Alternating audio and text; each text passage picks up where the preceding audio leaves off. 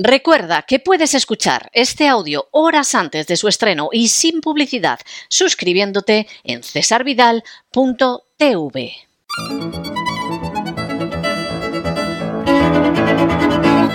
Palabras al aire con Sagrario Fernández Prieto.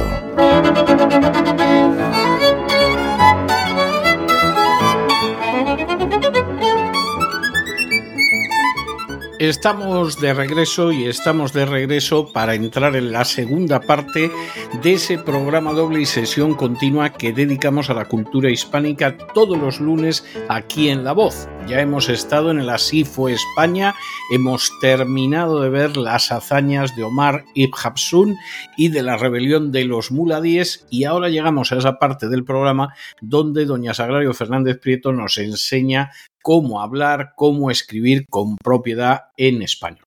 Bueno, pues ya ha llegado Doña Sagrario. Muy buenas noches. ¿Qué nos trae usted hoy? Muy buenas noches, don César. Pues un poquito de todo, como siempre. Vamos a empezar, como es habitual, con la palabra del día del diccionario, que hoy es capricorniano o capricorniana. Es un, adjetivo que eh, se refiere a una persona nacida bajo el signo zodiacal de Capricornio. Pero eh, este signo Capricornio nos remite enseguida a la palabra de la que se deriva, que es cabra.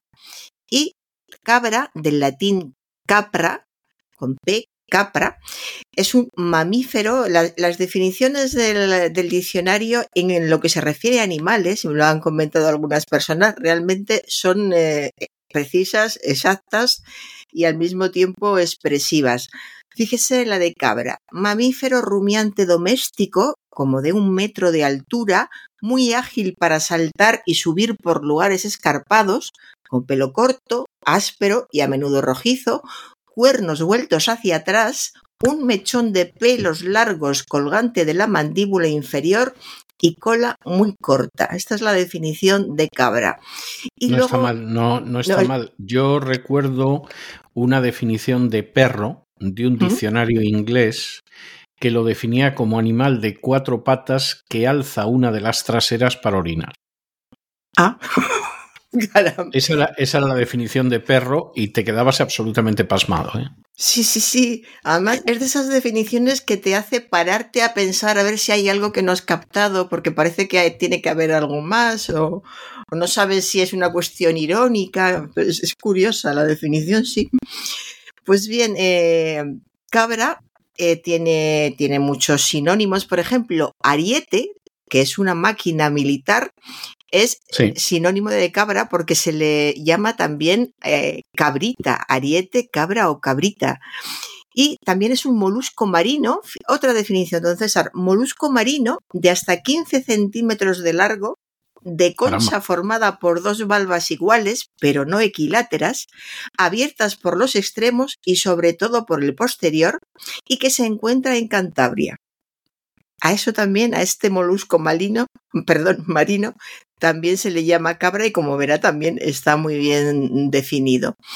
Y fíjese qué cambio, cómo van cambiando la misma forma, formalmente seguimos con la misma palabra, pero en Salamanca se llama cabra a una espiga que por no haberse segado queda en los rastrojos.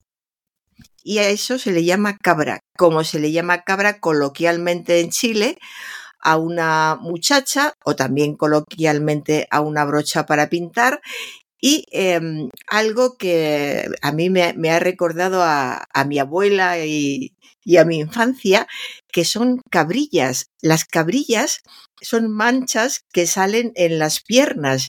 Yo recuerdo la época de los mm, eh, eh, en que había mesas, mesas camilla y, entonces te calentabas con, con, un, con braseros, en, mi época yo recuerdo braseros eléctricos y mi abuela decía, no te acerques mucho que luego te van a salir cabrillas. Yo recuerdo mm, estar un rato sentada a la mesa y cada dos por tres mirarme las piernas a ver si me había salido algo. Tardé en enterarme de que simplemente eran manchas, pero nunca había nadie que tuviera esas famosas cabrillas en, las piernas y que por lo visto salían si te acercabas mucho al fuego de un brasero. Pues bien, también tenemos una cabra de, de almizcle, que es un mamífero, la cabra del Tíbet, que es una cabra de pelo muy largo y fino, que lógicamente vive en el, en el Tíbet, la cabra montés, muy, muy famosa y que eh, se mereció muchísimos buenos documentales en la época de Rodríguez de la Fuente. ¿Se acuerda usted cómo hablaba? De, me acuerdo, me acuerdo, sí. Sí, sí, sí.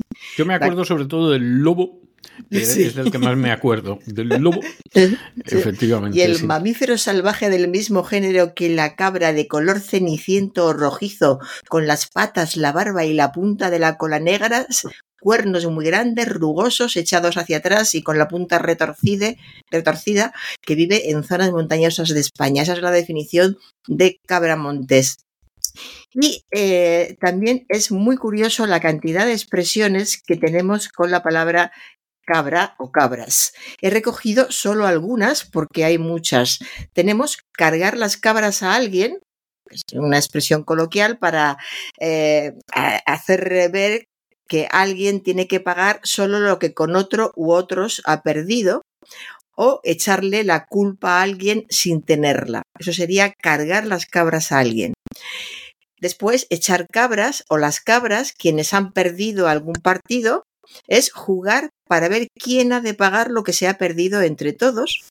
Echar las cabras a alguien, bueno, es como cargar las cabras, estar como una cabra, todos sabemos que es estar loco o chiflado. La cabra siempre tira al monte, también muy conocida, que se utiliza para significar que regularmente se obra según el origen o natural de cada uno. Y por último, meterle a alguien las cabras en el corral, una locución verbal que yo nunca había escuchado y que significa atemorizarlo, infundirle miedo. Eso es meterle a alguien las cabras en el corral. Y después de este inicio que ha derivado de, de, la palabra del día del diccionario, paso a contarle lo que he ido recogiendo esta semana. Un colaborador de un programa de radio eh, es un biopic biográfico sobre el director de orquesta. Biopic biográfico. Biopic es una palabra que procede del inglés biopic y este del acortamiento de biográfico y pic película. De modo que... Eh, pic de picture, claro, que es película, sí. Efectivamente. Entonces, eh, un biopic es una película biográfica y también eh, es el género cinematográfico al que pertenecen los biopics. Una de dos, o decimos un biopic es un biopic sobre el director de orquesta o decimos es una película biográfica sobre el director de orquesta, pero un biopic biográfico es una redundancia eh, absurda por lo menos, no tiene, no tiene sentido. Y voy ahora a una, a una tertuliana. Bueno, es curioso, esta, esta semana lo he notado especialmente, cómo los tertulianos a los que se les supone cuando van a un programa de radio o de televisión y son fijos y tienen cierto nombre, pues deberían estar más, más preparados, sobre todo a la hora de expresarse. Además, son personas que se pasan la vida hablando de una tertulia a otra, de un medio de comunicación a otro. Pues, eh, pues bueno, algunos tienen que repasar los verbos.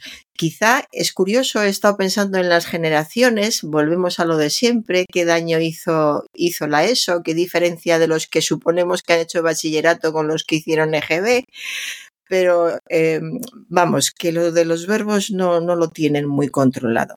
Un ejemplo, don César, una tertuliana. El gobierno se durmió en los laureles. Se durmió.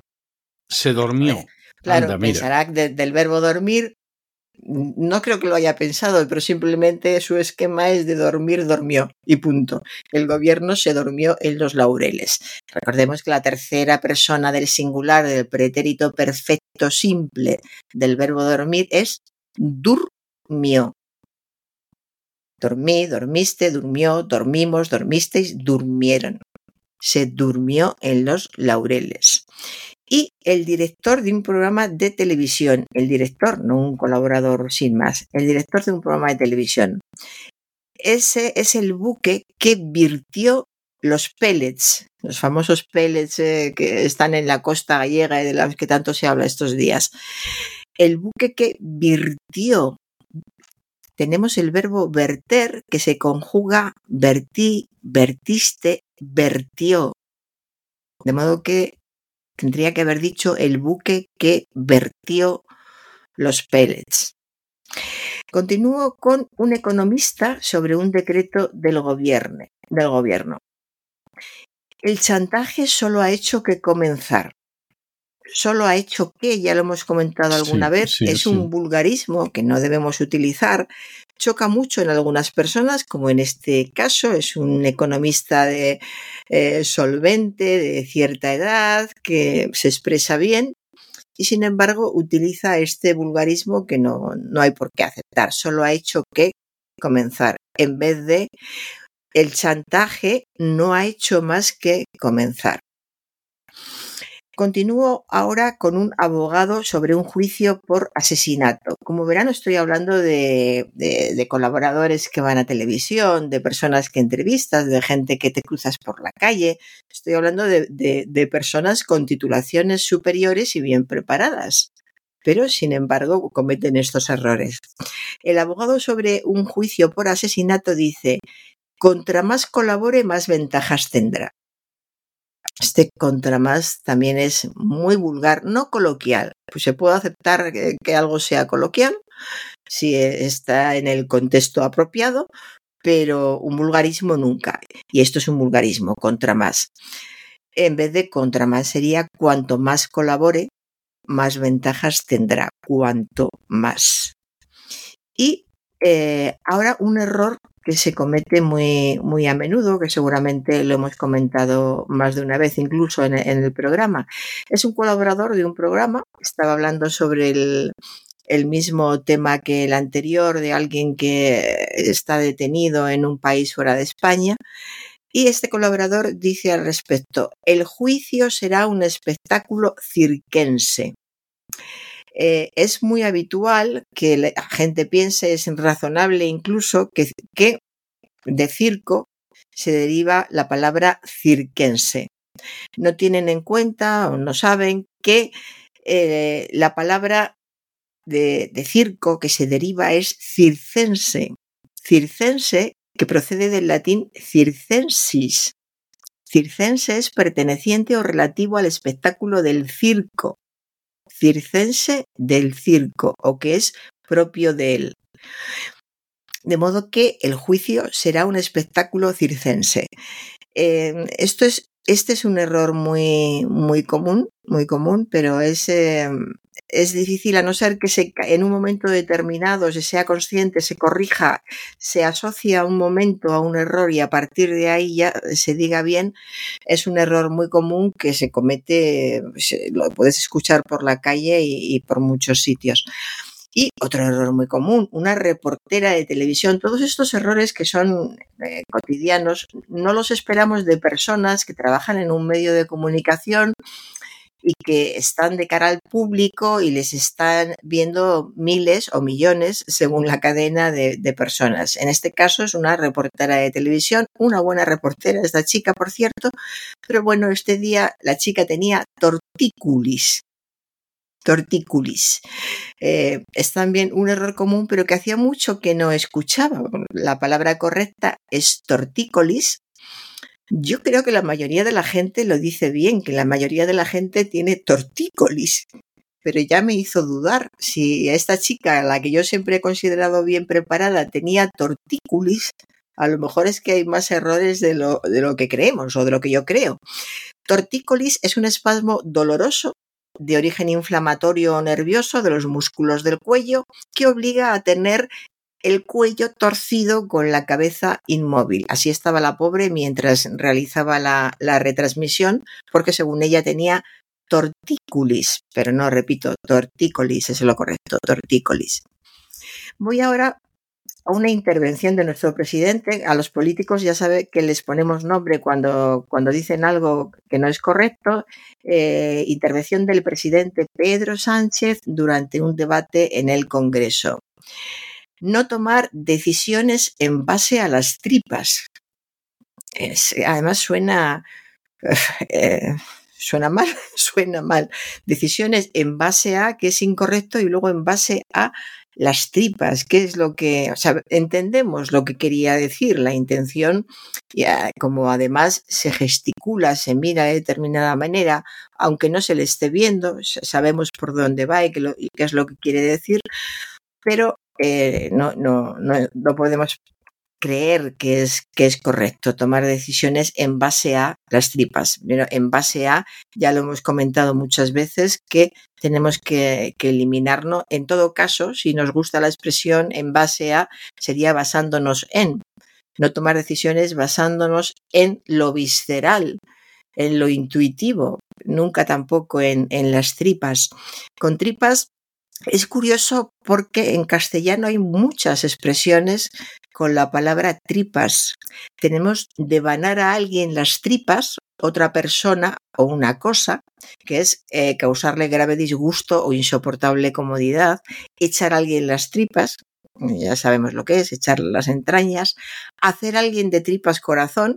Esta expresión siempre me, ha parecido bonita, tardé en, entenderla, cuando era niña no la entendía en absoluto, pero me gustaba escucharla.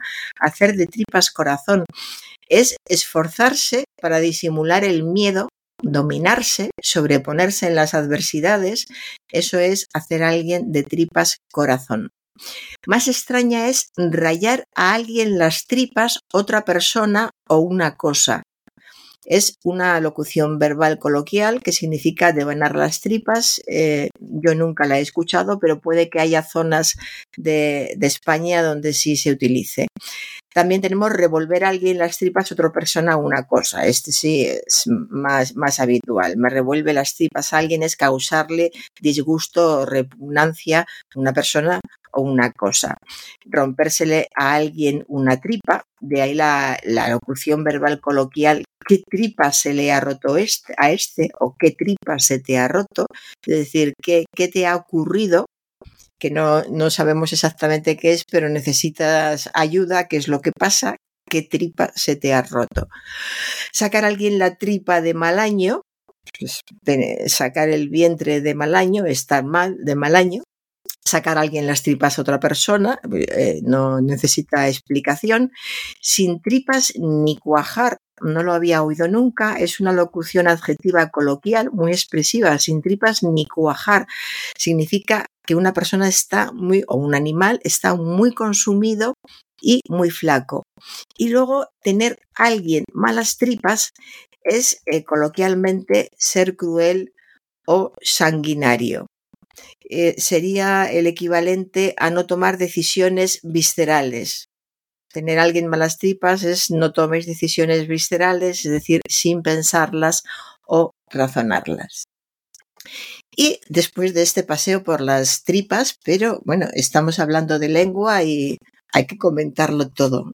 En lengua, nada humano no es ajeno, no es ajeno en lengua. Y ahora vamos a comentar una expresión hoy que es no caerse del burro. No caerse del burro. Caerse del burro es como llegar a alguien a la conclusión de que estaba equivocado. Eso es caerse del burro. Y lo contrario, lo contrario es eh, la imagen de la testarudez. No caerse del burro es ser muy testarudo. En el capítulo 19 de la segunda parte del Quijote, el licenciado Corchuelo trata de enfrentarse al hidalgo manchego desde su burro, simulando que es diestro en el manejo de la espada y ducho en la esgrima y empleo de la lanza.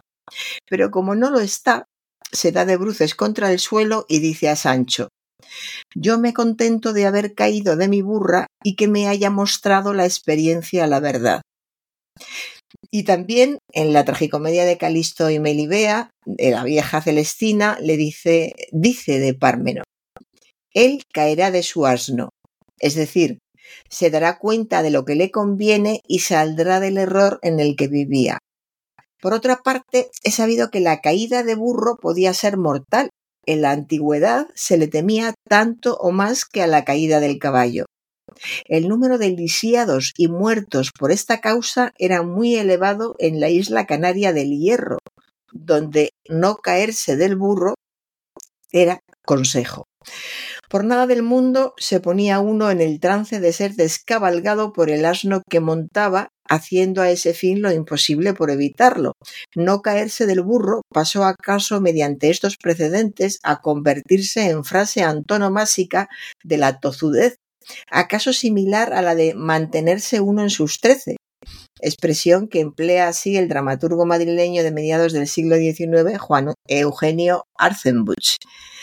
Dice, el patán en sus trece se mantuvo, le rechazaba el horterilla listo, se, se incomodaron y hubo, por consiguiente, la de Dios es Cristo.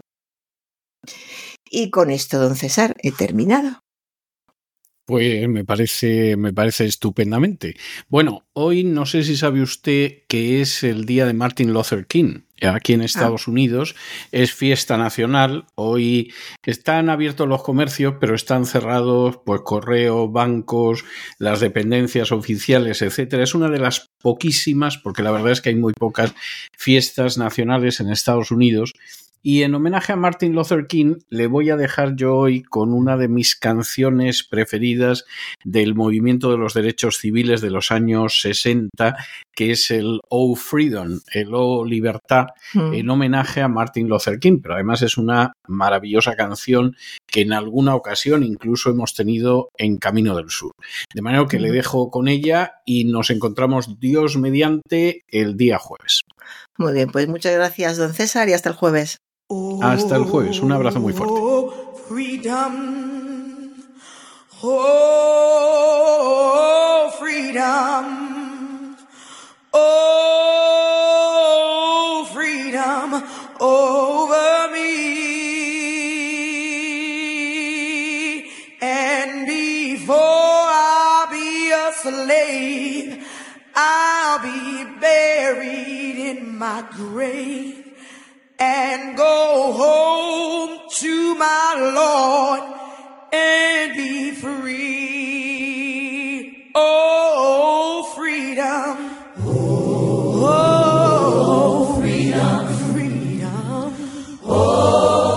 Con estos compases ciertamente emotivos y emocionantes de Low Freedom o Libertad, damos lugar al final de nuestra singladura de hoy del programa La Voz. Esperamos que se hayan entretenido, que lo hayan pasado bien, que incluso hayan aprendido una o dos cosillas útiles y por supuesto los convocamos para mañana Dios mediante en el mismo lugar y a la misma hora. Y como siempre nos despedimos con una despedida sureña.